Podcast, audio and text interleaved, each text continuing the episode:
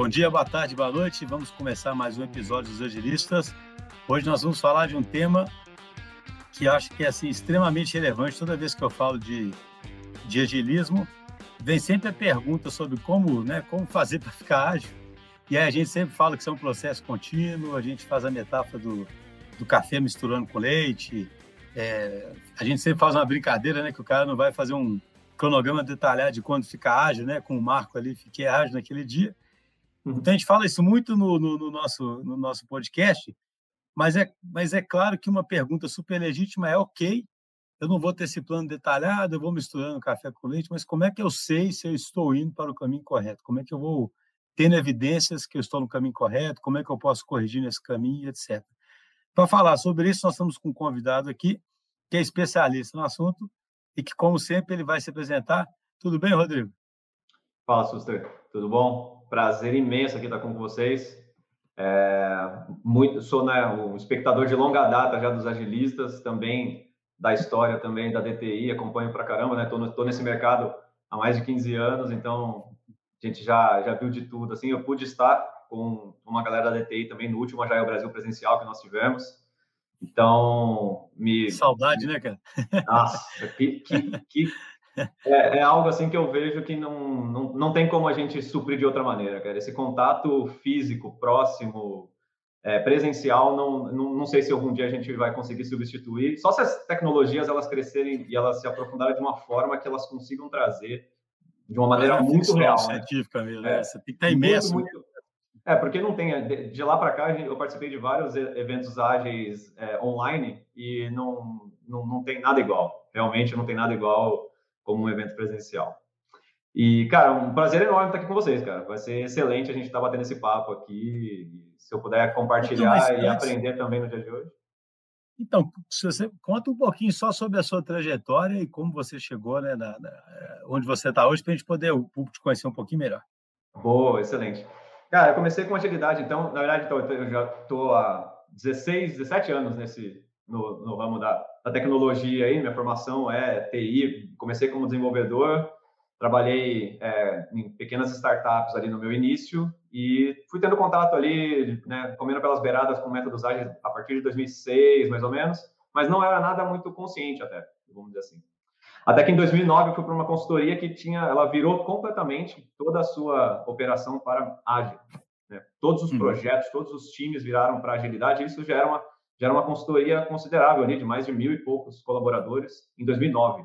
Então, me considero aí um early adopter. Não sou os innovators como o Suster aí, mas sou dos early adopters lá, que já naquele começo de, de 2009 para 2010 ali, eu já tinha, já, já era até Scrum Master numa equipe e me enveredei pela, pela, pela, pela agilidade, principalmente por essa, uh, pela linha mais do agilista mesmo, né? Scrum Master, Agile Coach, trabalhei, cheguei a trabalhar com o PO em alguns momentos também, então tenho a experiência meio que completa em todos os papéis do, do, do Scrum.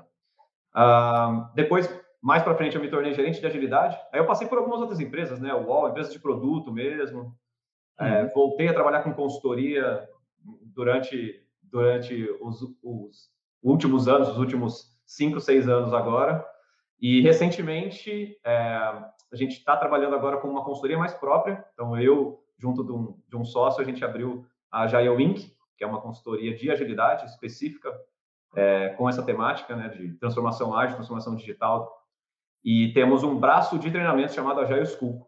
Então, a Agile School é o nosso braço de treinamento que a gente é muito forte em, em treinamentos é, que, que, envolvem algum tipo de certificação, né? Então, a gente né, tem quase todo o plantel aqui de treinamentos da, da Scrum.org, temos treinamento da ProKanban e Management 3.0, e agora a gente está começando com os treinamentos de tecnologia. Então, a gente já tem treinamentos da Microsoft, vamos, vamos seguir a, a, a onda aqui e abraçar né, todas, todas as, as três vertentes que a gente vê, assim, né, treinamentos de produto, treinamentos de agilidade, treinamentos de tecnologia. Não, isso é muito bacana, né? Porque hoje o profissional se formar tecnicamente também com esse guarda-chuva todo, né? De método, de produto, é fundamental, né? Sim, e não, e sem, sem tecnologia não existe agilidade também, né? Tem um dos princípios do manifesto fala sobre isso, né? Sem, sem a sua excelência técnica ali, você também não, A excelência técnica ela traz agilidade. Não cumpre, então, não cumpre a promessa, né? É, processo, processo nenhum no mundo vai, vai conseguir dar jeito num time que não tem capacidade técnica para resolver e para entregar. Então a gente tem que trabalhar todas as vertentes, inclusive a maestria e a competência técnica da equipe. Sim, concordo demais. Então, entrando aqui no, no, no tema do, do, episódio, Rodrigo, como eu estava dizendo, né? É, poxa, a gente aqui endereça muito empresas tradicionais, sabe, que querem ficar ágeis. E aí, beleza, o cara pode começar a aceitar que é um processo mais contínuo, de uma transformação contínua, mas ele, poxa, ele, como é que ele acompanha isso, né? E é sobre isso que nós vamos falar, né? Como ele acompanha isso, Rodrigo? Como é que ele acompanha, né? E sabe que está indo no caminho certo, ou se não estiver, ele tem que tomar certas correções de rumo? Excelente.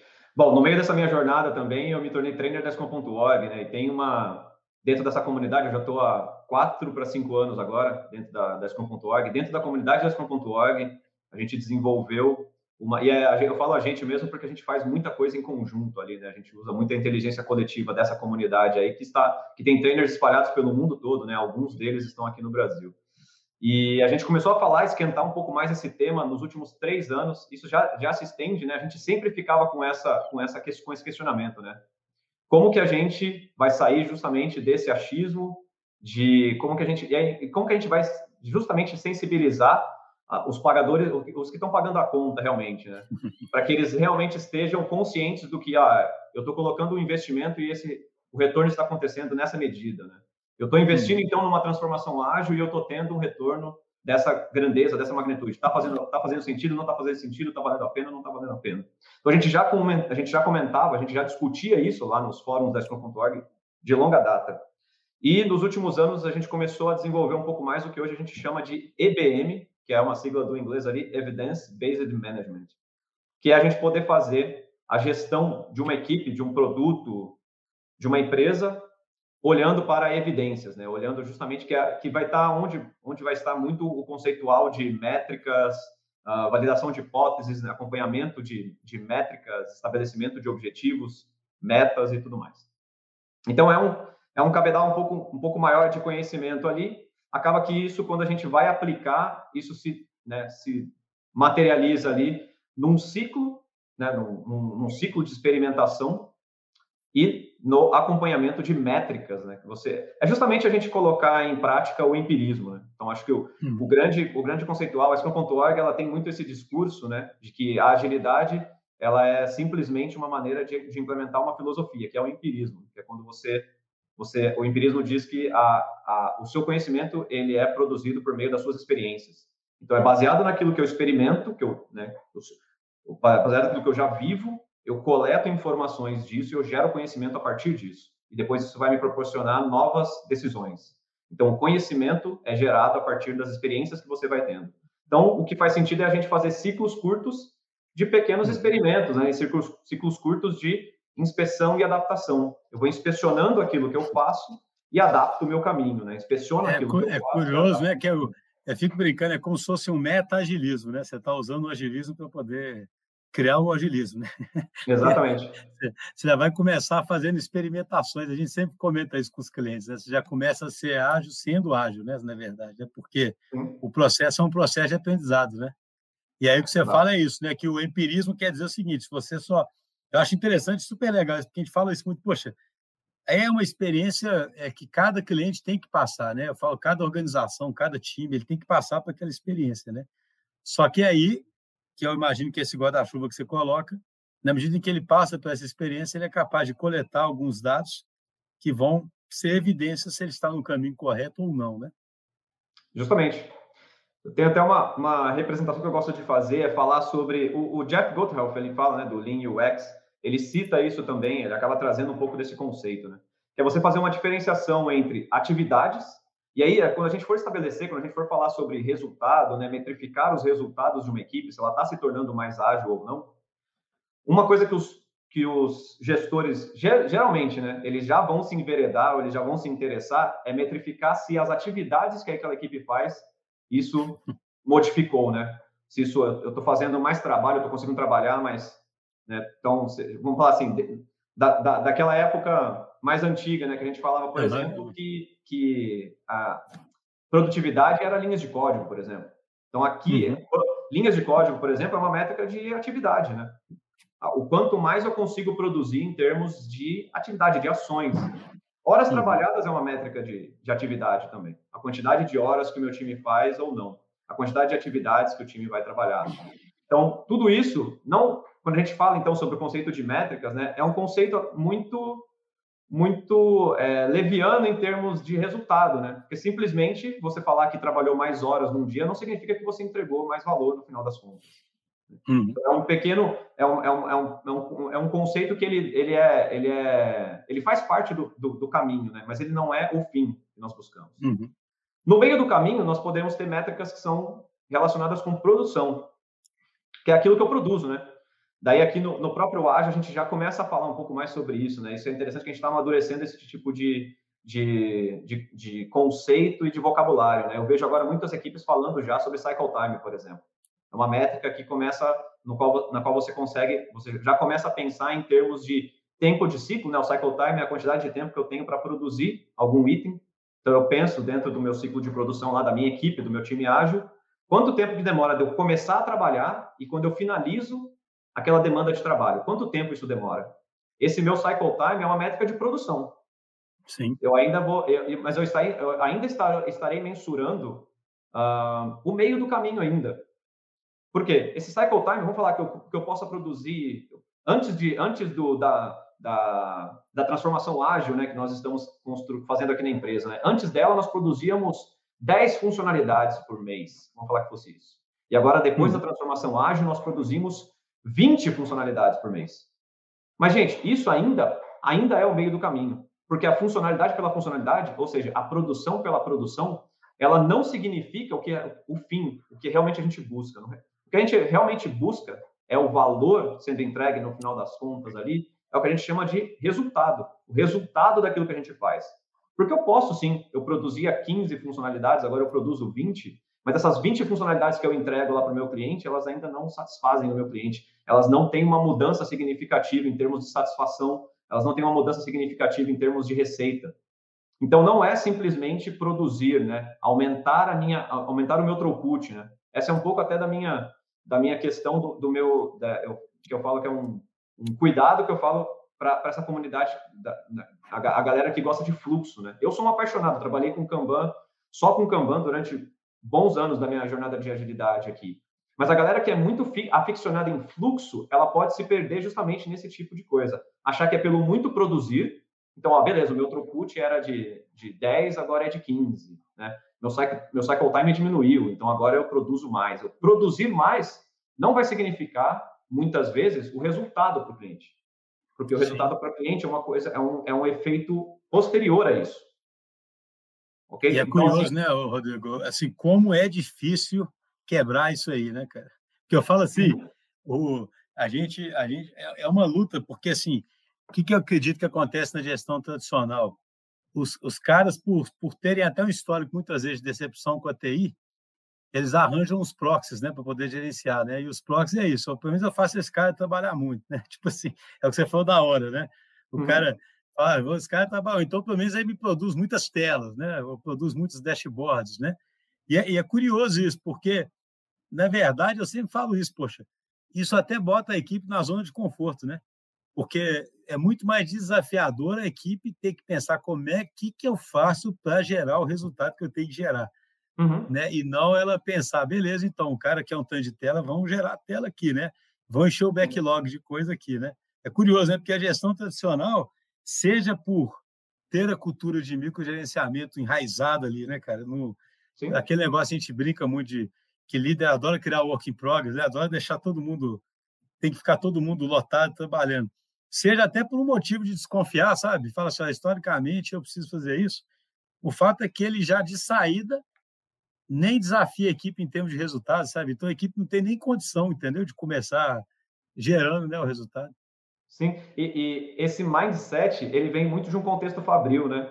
Por quê? Porque numa fábrica, por exemplo, como que, como que um gestor pensa em resultado ali? É a quantidade de peças que ele produz por hora.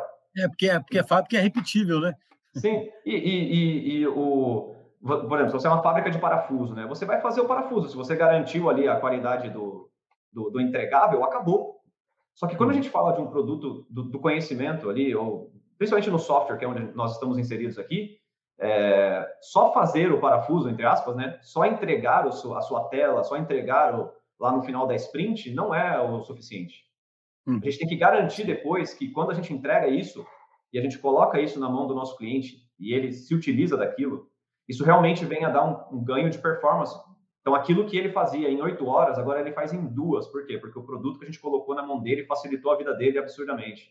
Aquilo que gerava, né, o produto que gerava é, 10 mil, 10 mil é, transações, agora gera 50 mil transações. Por quê? Porque é um produto muito mais eficaz ali, é um produto que é, os, os, clientes então, realmente assim, gostam de utilizar. Se eu estou entendendo onde você quer chegar, ou seja, em como a transformação age para deixar a empresa mais customer-centric, para gerar mais valor, as evidências você vai procurar lá no, no resultado. Né? Principalmente né? no resultado. Então, você pode até você pode ter uns lead, uns lead indicator antes para poder te mostrar se você vai chegar lá, né? Exa exatamente. E, e, o legal, como eu falei para você, né? O IBM a gente vem conversando sobre ele, né? A gente usava essa nomenclatura de lead e lag indicators. A gente uhum. mudou um pouco e agora a gente usa essa, essa nomenclatura mais próxima do GoToHealth. Se a gente fala no, do Jeff GoToHealth, né? Que se a gente falasse no inglês, a gente fala activities, a gente fala um, output e outcome.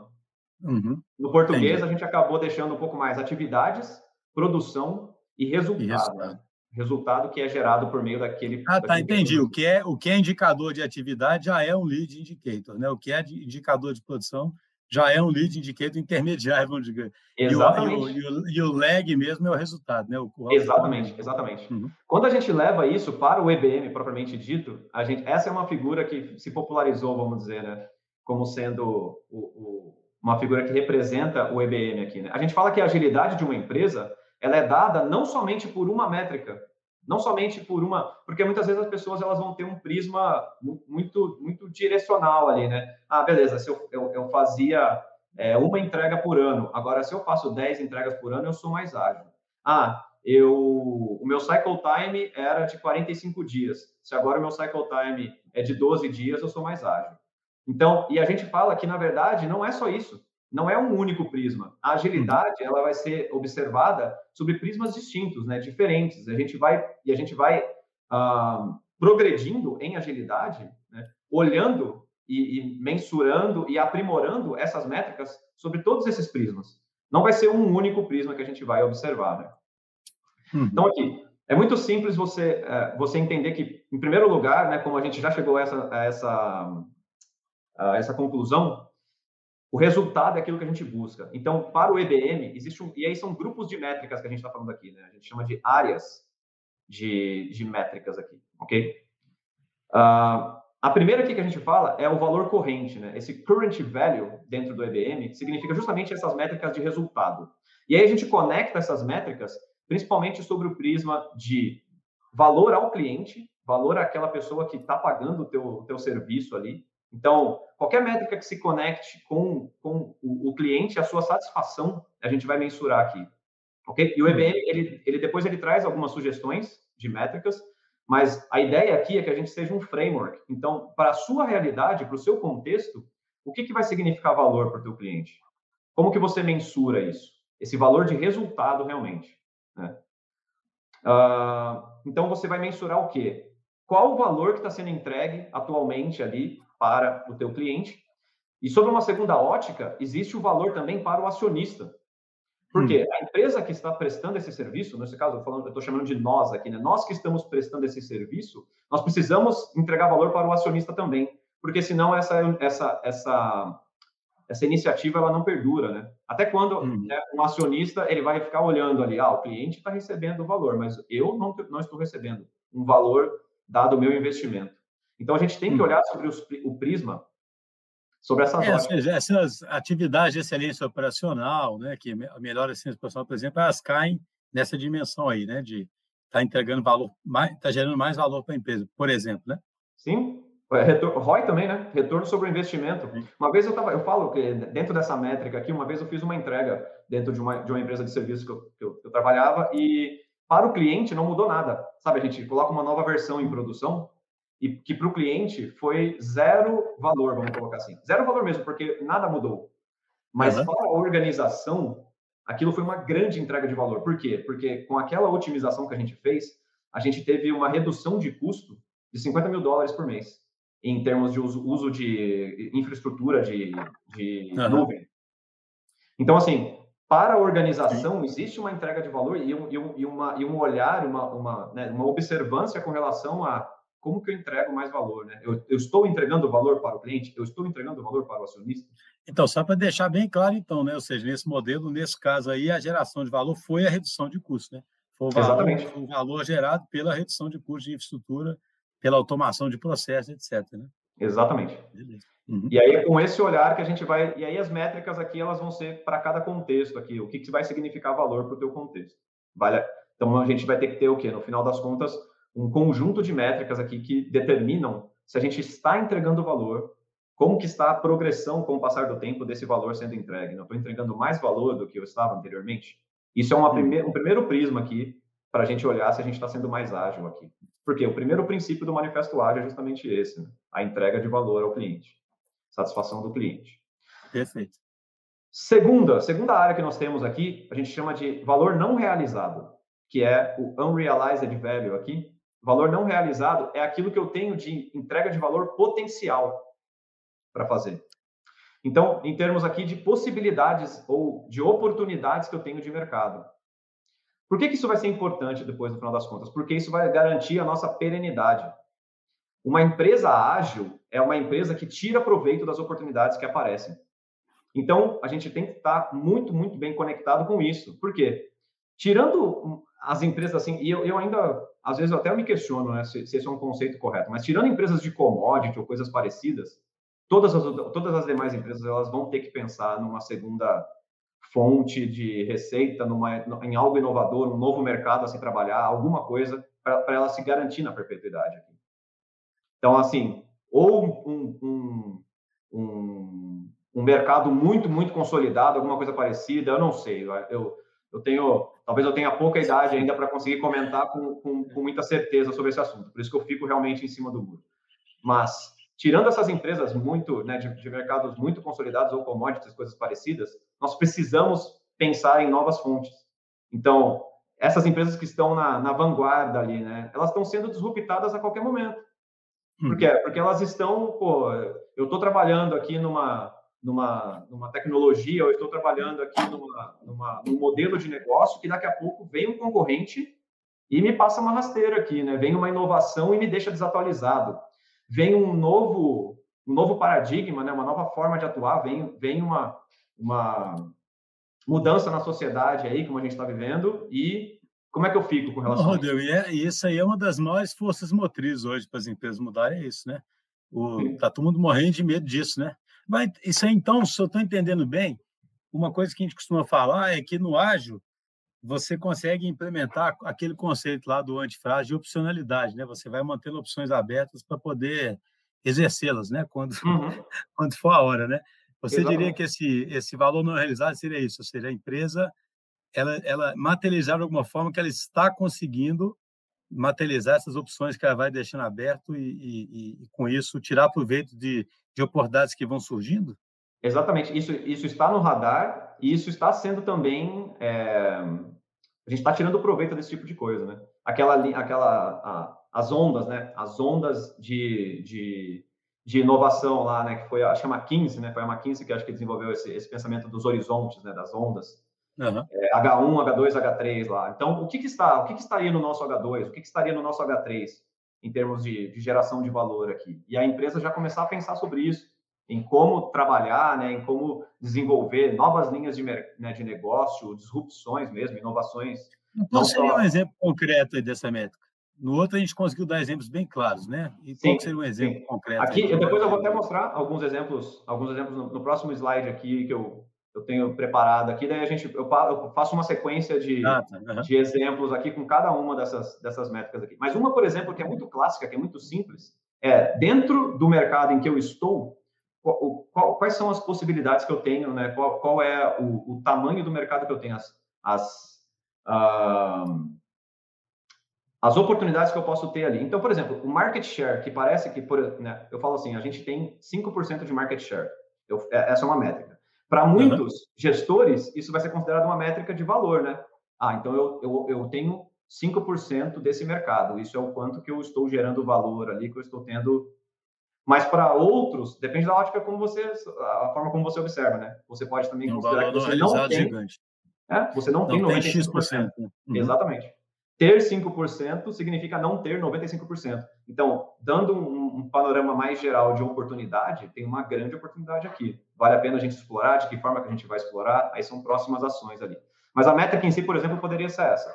Market share seria um... Tem uma outra que chama User Satisfaction Gap, depois eu, depois eu passo um pouco. Ou seja, só, ou seja, se um jeito só para a gente sempre conectar com o que eu falei no começo, né?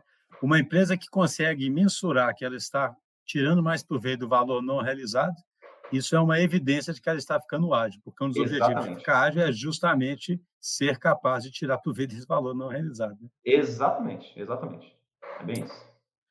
Terceiro grupo aqui de métricas que nós temos é o time to market. Essa daqui é justamente, quando a gente fala sobre agilidade, é a primeira que, que deve né, permear ali a, a, é, a cabeça das pessoas porque é achar que agilidade é fazer mais rápido.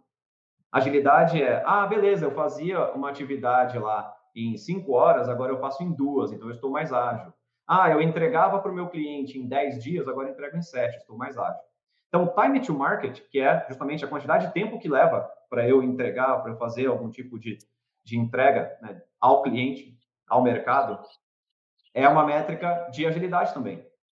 Só que, como eu disse, né, não é a única. Então, a gente está olhando vários prismas. Essa é uma métrica, sim, que nós temos que observar.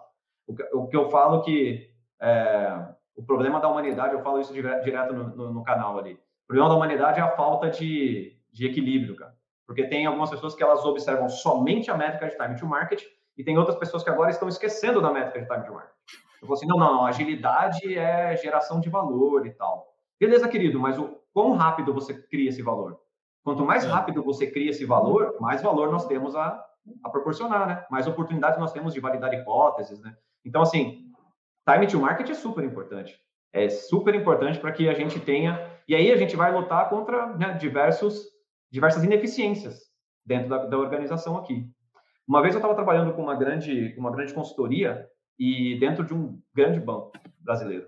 E a primeira coisa que essa consultoria fez, quando chegou lá, não é a consultoria ágil nem nada, é a consultoria tradicional realmente e eles foram, eles, eles quiseram fazer um teste de time to market, que era, eles falaram assim, ó, nós vamos pegar uma, uma eu, eu não lembro se era uma tela, mas era alguma coisa parecida. A gente vai falar assim, ó, a gente vai startar isso para esse time, esse requisito aqui, ó, essa tela, é como se fosse uma tela inerte ali.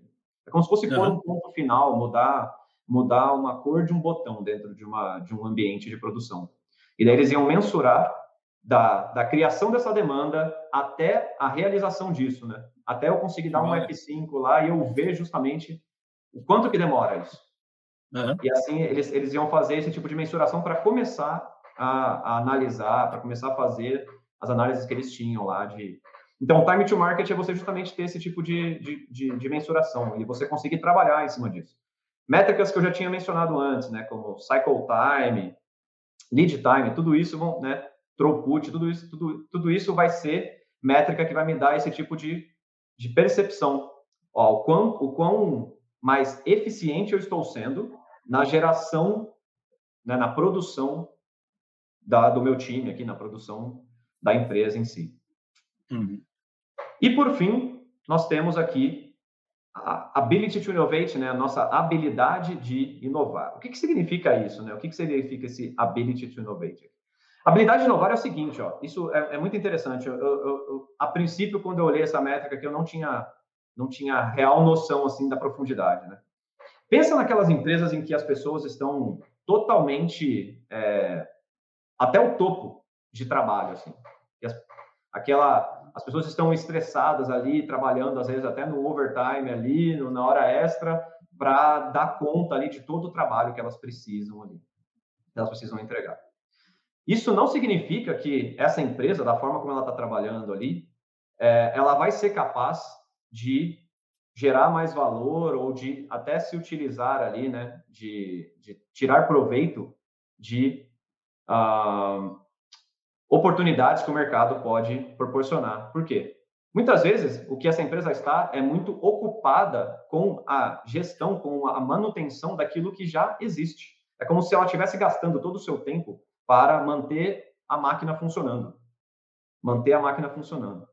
E o que, seria uma habilidade maior de inovar? A habilidade maior de inovar é quanto da capacidade produtiva de uma empresa eu tenho e eu, eu, eu, eu utilizo para inovação, para criar coisas novas realmente, para, para e, e, aí tem uma conexão direta com essa métrica do, da, do Unrealized Value aqui, que é quanto tempo que eu vou ter ou quanto capacidade eu tenho para justamente fazer é, operacionalizar né, essa mudança de valor não realizado para valor corrente. É, porque possivelmente, eu... se você só continuar fazendo a mesma coisa, você não vai conseguir, é. né? Se eu, tenho, falou, se, eu tenho, né? é, se eu tenho o meu time lá topado de ações, que é só para garantir o dia a dia, o, a operação, que tempo que, essa, que esse pessoal vai ter para criar produtos novos, novas linhas de negócio? Que tempo que essa galera vai ter para criar, né, para transformar aqui o valor não realizado em valor corrente? Agora, Rodrigo, é interessante, né? porque esses indicadores aí já conversam lá em cima com o nível estratégico da empresa, né? Uhum. Porque eles né, estão totalmente. que é o. É o é, porque assim, é incrível, né? Porque ainda em muitos lugares essa, essa transformação é terceirizada para TI, né? E você vê que esses indicadores já começam a contar a história totalmente a partir da perspectiva do negócio, né? Exatamente. Para o negócio junto com a TI poderem atuar aí, né? Senão não tem jeito, né? E isso já, já introduz também o conceito que a gente fala, né? Quando eu observo essas duas métricas, que eu chamo métricas de cima aqui, né, no diagrama do, do, do EBM, essas, essas áreas ficam aqui em cima, que é o valor corrente e o valor não realizado. Isso é um grupo de métricas que a gente fala que vai dar o contexto de valor de mercado. E as que estão abaixo, que são time to market e ability to innovate, isso vai dar uma percepção de capacidade organizacional que eu tenho. Uhum. Quando, quando você me trouxe esse exemplo da própria TI, né, aonde que o pessoal olha? Justamente quando, quando ele está falando em TI, pessoa, o pessoal olha na capacidade organizacional que a TI tem de entregar é, output, o output ali, né, as funcionalidades, a quantidade de telas, seja lá o que for. Justamente a gente não observa o, o todo aqui, né? Que é falar assim, beleza, o quanto que a minha TI, junto com o meu negócio, eles têm a capacidade de gerar um melhor valor, um maior valor ao mercado, a capacidade que eles têm também de aprimorar essa capacidade organizacional, de ter capacidade de fazer inovação, de ter capacidade de reduzir time to market, né, de fazer é, é, mais, né, produzir mais, né, produzir com, com mais eficiência aqui. Então, a junção dessa, desses, desses universos, né, dessas quatro áreas aqui, é que vão me dar esse contexto, esse, que é o contexto geral aqui de agilidade que nós temos. E é o que você diz do equilíbrio mesmo, né? Porque isso mostra muito claro, né? Assim, não adianta você ficar só aumentando capacidade organizacional e não gerar valor. E você pode ficar tentando gerar valor, mas não ter capacidade organizacional, não para isso, né? Você está sendo limitado pela sua capacidade. Então, é uma reflexão contínua, né? Sobre onde que está o seu gargalo aí, para você poder, desde a capacidade até o valor ali, né? Fazer a coisa fluir. Justamente. Bem legal o modelo, né? Interessante que ele é simples, né? E, e, e bem poderoso, né? E daí, quando a gente fala sobre exemplos, né? Aqui eu tenho alguns exemplos aqui sobre cada uma dessas métricas. Então, quando a gente, ou dessas áreas, assim, né? Hum. Quando a gente fala, então, sobre uh, o current value, né? O valor corrente, nós podemos pensar, por exemplo, em receita que é gerada por colaborador. Claro, ó, toma cuidado com, que eu não estou falando que é a, a receita que cada colaborador individualmente está gerando, né? Mas é simplesmente uma métrica que me diz, dada a receita que eu tenho, e dado a quantidade de colaboradores que eu tenho, então, de forma geral, né, um dividido pelo outro ali, né, isso vai me dar uma capacidade que eu tenho, é como se fosse uma efetividade que eu tenho de geração de valor por colaborador dentro da minha companhia. Ou se você levar em conta simplesmente a receita, já é uma, já é uma métrica interessante da gente acompanhar. A receita que o teu produto gera ou a receita que a companhia está gerando naquele momento. Uh, aqui a gente tem o Product Cost Ratio, né? São várias. Não, se a gente passar por todas, acho que o, o, esse nosso encontro aqui teria cinco horas, assim, mas eu vou só tratar algumas outras aqui, né? tudo que está correlato aqui, tudo que é correlato com, por exemplo, investimento e retorno. Né? Então, dado aquilo que eu invisto, e a gente consegue perceber isso em times ágeis, porque geralmente, né, a grande maioria do custo que nós temos na produção de um produto é justamente o custo do time, né, da equipe que foi provisionada para é, essas, essas são aquelas que você tinha comentado, que são mais acionista, né? Exatamente. É, aumentei a receita, aumentei, diminui o custo, né? A terceira aqui, né? Aumentei a satisfação do, do funcionário, né? Sim. E as outras são mais para fora, né? Para você medir o... E mais uma vez o equilíbrio, né? Todas as duas são que a empresa nem pode só gerar valor para fora e o acionista não perdurar, também não pode só olhar para o acionista, né? São todos. Inclusive, tem o, o, funcionário aqui, que é o stakeholder dos mais importantes, obviamente. Exatamente. E a gente, a gente fala muito sobre essa questão, né? O ágil ele traz muito essa questão da humanização ali, né? A gente fala, tem princípios, né? O, o próprio primeiro valor do manifesto que, sobre pessoas e interações mais do que processos e ferramentas. E o, o colaborador é, é fundamental nesse, nesse caso para a perenidade da própria geração de valor. Ainda mais a gente é falando. tudo começa, né? Sim. É, é, é, trate bem os seus colaboradores, que eles vão tratar bem os seus clientes, né? E, e, o, e a gente fala também no contexto de, né, complexo, né, num, num contexto aqui de trabalhadores do conhecimento, o custo de se repor um trabalhador do conhecimento é, é, é infinitamente maior. Então, você, você infinitamente maior do que um custo de um trabalhador braçal, por exemplo. Né? Um apertador de parafuso, né, se ele deixa a companhia, um outro apertador de parafuso, o custo é baixo de fazer essa reposição. Agora, um trabalhador do conhecimento é um custo imenso, né? Ele carrega consigo muito, muito para né, fora ali. Até você trazer uma outra pessoa, colocar no, no, naquele mesmo lugar, dessa pessoa se ambientizar, né, se pegar todo aquele contexto, toda, aquele, toda aquela experiência, toda aquela todo aquele conhecimento do contexto ali foi, se foi né, com aquela pessoa. Sim, então, sim. não, por isso que a gente leva isso também muito em conta. Né? Bom, em Unrealized Value, né, a gente vai ter, então, justamente, ó, market share, esse Customer or, ou User Satisfaction Gap, né, é o gap que eu tenho de satisfação em, com o meu cliente ou usuário ali. A gente faz isso por meio de pesquisa. A gente, come, a gente consegue fazer por meio de pesquisas de mercado ali, pesquisas com os nossos próprios usuários, o quanto que eles estão ou não satisfeitos e o que, que eles gostariam, por exemplo, que o nosso produto tivesse. Hum. Uh, time to market aí é uma lista imensa, né? Eu já tinha dito aqui, né? Lead time, cycle time, uh, mean time to repair, por exemplo, que é uma métrica. Então, né? Rodrigo, só, só, uma coisa, só para não. Pra, pra, ou seja, isso aí é um outcome dentro dessa dimensão, né? Isso não é. Porque eu fico pensando se alguém ouvindo pode confundir, ah, isso é uma tarefa é um produto ou é um resultado? Não, dentro dessa Esses exemplos que eu estou dando de métricas dentro dessa dimensão aqui do time to market. É isso? Isso, então, é um resultado, né? É, eu, eu diria você métrica. Classificaria, você classificaria como. Não, eu sei, eu falo assim, pegando aquela, aquele modelo inicial, né? Eu tenho atividades, eu tenho produto, né? Produção, ah. e tem resultado. Uhum. Quando você fala aí, build integration frequency, release frequency, etc., eles acabam sendo um resultado que você está procurando dessa, dessa, é, desse lado, ou não? Você ainda define isso no âmbito da produção e da tarefa? Eu classifico como produção. Eu classifico como produção. Eu acho que essas então, métricas... Então, a capacidade de... organizacional, você ainda Exatamente. representa isso. com as coisas de produção. Justamente. Eu acho que na, na, na, na, a gente não faz essa ligação direta, mas a minha interpretação já é, já é muito clássica com relação a isso. Quando a gente está falando sobre capacidade organizacional, a gente fala mais sobre o âmbito de atividades e Sim. produção. Quando a gente fala sobre valor de mercado, a gente está falando ali mais sobre a linha de resultados. Entendi, entendi. Eu, eu, é eu particularmente faço essa. Entendi. É, eu, eu sempre brinco, as coisas são arbitrárias, né? Alguém poderia dizer que, sei lá, você está olhando o resultado de uma iniciativa de DevOps, por exemplo, né? Então, você, uhum. que mesmo uma iniciativa de DevOps, você não, você faz ela para ter esse resultado, né? De, por exemplo, conseguir fazer mais build. E aí vai ter as atividades, as tarefas ali no meio do caminho. Mas é. eu acho que entendi também esse modelo que você falou, ou seja, é, cara pensar em atividade e produto sempre como habilitador para a organização. Exatamente. Habilitador do quê? Do valor que você está colhendo ali com aquelas duas outras métricas. Né?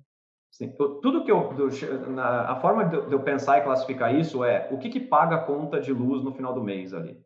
Se eu fizer mais builds isso vai fazer eu pagar a conta de luz? Não necessariamente. É aquela, é aquela. Eu esqueci de até trazer essa metáfora que eu uso muito também aqui nos treinamentos, que é a mentalidade, né? metáfora não, mas é a comparação ali, né, entre a mentalidade de projeto e a mentalidade de produto, né? Então tem muitos gestores que vêm, né, quando eles pensam em produção e atividades, eles vêm com uma mentalidade de projeto, que é eu estabeleço o meu escopo e eu só tenho que agora executar esse escopo dado o prazo e o custo que eu estabeleci. Se eu fizer isso, eu estou sendo bem sucedido, né? E, na verdade, não necessariamente. Não necessariamente, né? a gente pode, sim, criar um projeto Longe disso. É, a gente, não, e a gente pode executar um projeto, ele ser bem, o projeto foi bem sucedido, mas o resultado para o cliente não foi. Então, não, vou te falar aqui, refletindo, não, eu acho até mais interessante mesmo, igual você disse, né? A pessoa realmente definir que isso é atividade ou produção, para uhum. não correr o risco dela se contentar com aquilo como um fim em si, né? Exatamente. E desvincular, e desvincular do, do valor que quer gerar, né? Porque Sim. isso não é um fim em si, isso está a serviço de alguma coisa, né? Está a serviço Exatamente. valor. Exatamente. O fim é sempre a geração de resultado final ali, que é a criação de um produto bem sucedido. Então a gente fala que o projeto bem sucedido ele tem que gerar um produto bem sucedido. O produto bem sucedido é aquele que os clientes adoram. O produto bem sucedido é aquele que traz as maiores margens para a empresa, que traz as maiores receitas, então, e, ironicamente, né, muitas vezes o projeto bem sucedido não faz nada disso, mas sobre certos parâmetros ele é bem sucedido. Sim. Então é sobre essa análise, né? Então aqui eu ainda considero aqui são métricas de atividades e métricas de produção ainda. Legal? Então assim, a frequência com que eu faço integração contínua, a frequência com que eu faço releases. Por mais que isso seja super importante, a gente quer aumentar essa frequência, né, fazer com que isso seja cada vez mais frequente, porque isso faz com que a gente tenha ciclos de aprendizado mais curtos, ciclos de entrega mais constante ali, né? A satisfação do cliente tende a subir quando a gente tem entregas mais frequentes. Eu trabalhei com, uma, com vários produtos que trabalhavam dentro das, é, da, da, plataforma mobile, né, de App Store, Google Play, e só da gente fazer uma, uma entrega, às vezes a gente já chegou, foi o que eu falei para você, né, a gente fez entregas que não mudou nada para o cliente, mas só da gente fazer a entrega, o cliente já aumentava a sua, a sua avaliação com relação ao produto. Já dava mais estrelinhas lá, porque ele gosta de. De ver atualização. Né?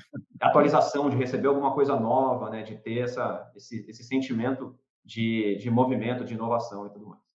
Então, aqui a gente vai ter várias métricas que estão conectadas com isso. Né? O time to market é o tempo que eu tenho para levar alguma coisa para o meu cliente. E, por fim, no Ability to Innovate aqui, a gente tem. Eu acho que a métrica que melhor define o Ability to Innovate é uma métrica que chama Innovation Rate, que a gente classifica das atividades que o meu time faz, ou, né, ou das atividades de uma sprint, seja lá o que for, quais delas foram atividades de inovação, ou seja, eu estou criando coisas novas, e quais delas foram atividades de manutenção, que eu estou simplesmente mantendo a, a, a máquina funcionando. E é incrível essa métrica quando você começa. Porque eu não sei se você já chegou, ou, ou é, Scrum Masters, agilistas aqui chegaram nessa conclusão às vezes, né? Chega no final da sprint e fala assim: caramba, meu, trabalhamos pra caramba, mas parece que a gente não fez nada, né? Parece que a gente chega numa review aqui, não tem nada para entregar, para mostrar. E justamente, muitas vezes, é essa taxa de inovação. Por quê? Você se ocupou tanto com outras atividades, você se ocupou tanto com atividades organizacionais, burocracias, manutenções, suporte e etc. E você não fez atividades de inovação, que é justamente criar coisas novas, né? Criar novas funcionalidades. É, assim, ou seja, a taxa de inovação aqui, como ela é do, tá do lado da capacidade, ela significa simplesmente, digamos assim, que existe tempo e recurso para inovar, né? Se isso está gerando valor ou não, isso é refletido mais uma vez do outro lado ali no Unrealized Value, por exemplo, né? Exatamente. Mas aí o, isso o é, é interessante é isso, né? Porque eu já, eu já vi na sua figura mais para baixo, né? Débito técnico, né? Assim, Sim. Isso aí, inclusive, evidencia né, o, a organização porque cada não está avançando, né? Um time que Exatamente. fica continuamente tendo que trabalhar com débito técnico, né? Fica é, continuamente só resolvendo problema que um suporte não resolve, por exemplo, né? Uhum. E Tem não, uma métrica, não acha raiz de nada, né? Sim, tem uma métrica aqui que é a On Product Index, é a quantidade de produtos que o seu time trabalha ao mesmo tempo, ou projetos. Então, é aquele, aquele famoso recurso compartilhado. As pessoas estão compartilhadas entre equipes. É isso, já foi provado acontece, pela ciência. Acontece isso. Acontece isso. Tem um pouquinho, né? Isso eu, a gente trabalha, a gente trabalha dando suporte às empresas, né, com consultoria, é uma epidemia isso. É, as Não, pessoas é, às vezes alocam, a gente está chegando ao cúmulo de ver um colaborador alocado em cinco equipes ao mesmo tempo e a gestão fica questionando se essa agilidade realmente funciona ou não funciona.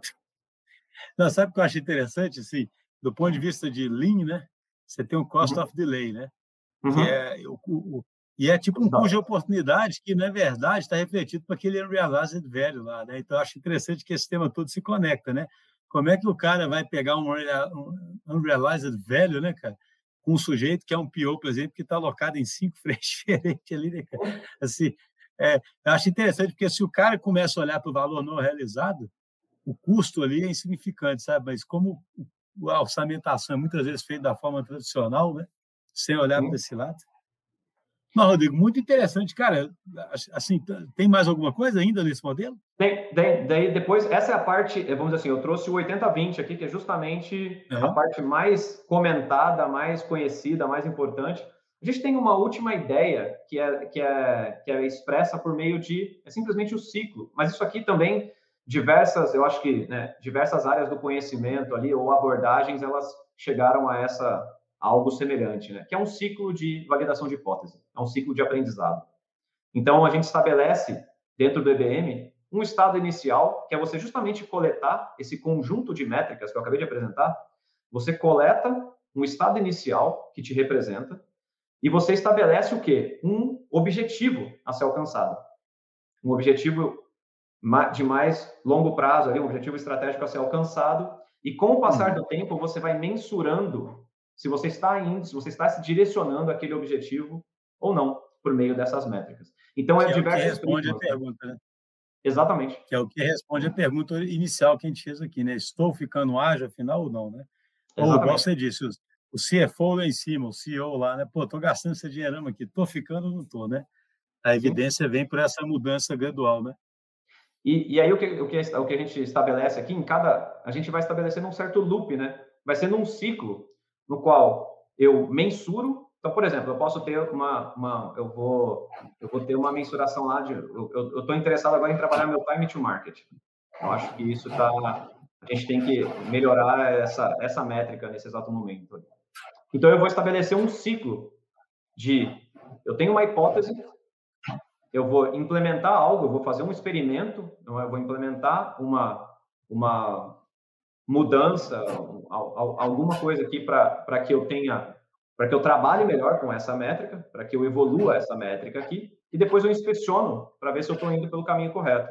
Se com o passar do tempo essa minha essa minha métrica ela não está sendo melhorada, modificada, alterada aqui, alguma coisa tem. Então eu vou trabalhando métrica por métrica ali, trabalhando área por área, para que eu possa estar progredindo, né? Me direcionando lá para o meu objetivo estratégico. Não, muito bom, Rodrigo. Infelizmente, estamos chegando ao final, cara. Eu queria até já combinar aqui a gente gravar outros episódios.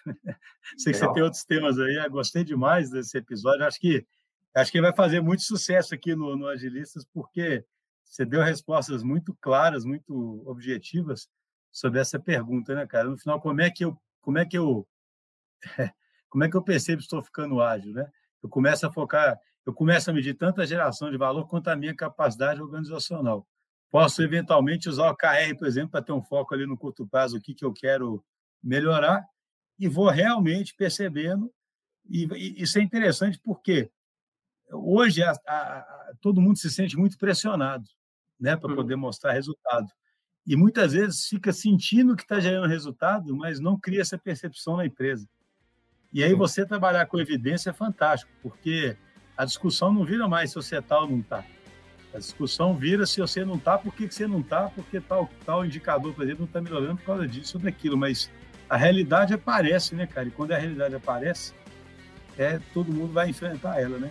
Cara, muito obrigado aí, viu, Rodrigo? Gostei demais desse episódio. Prazer é meu, cara. Sempre estou às ordens aí para qualquer outra outro bate-papo aí, vai ser um prazer.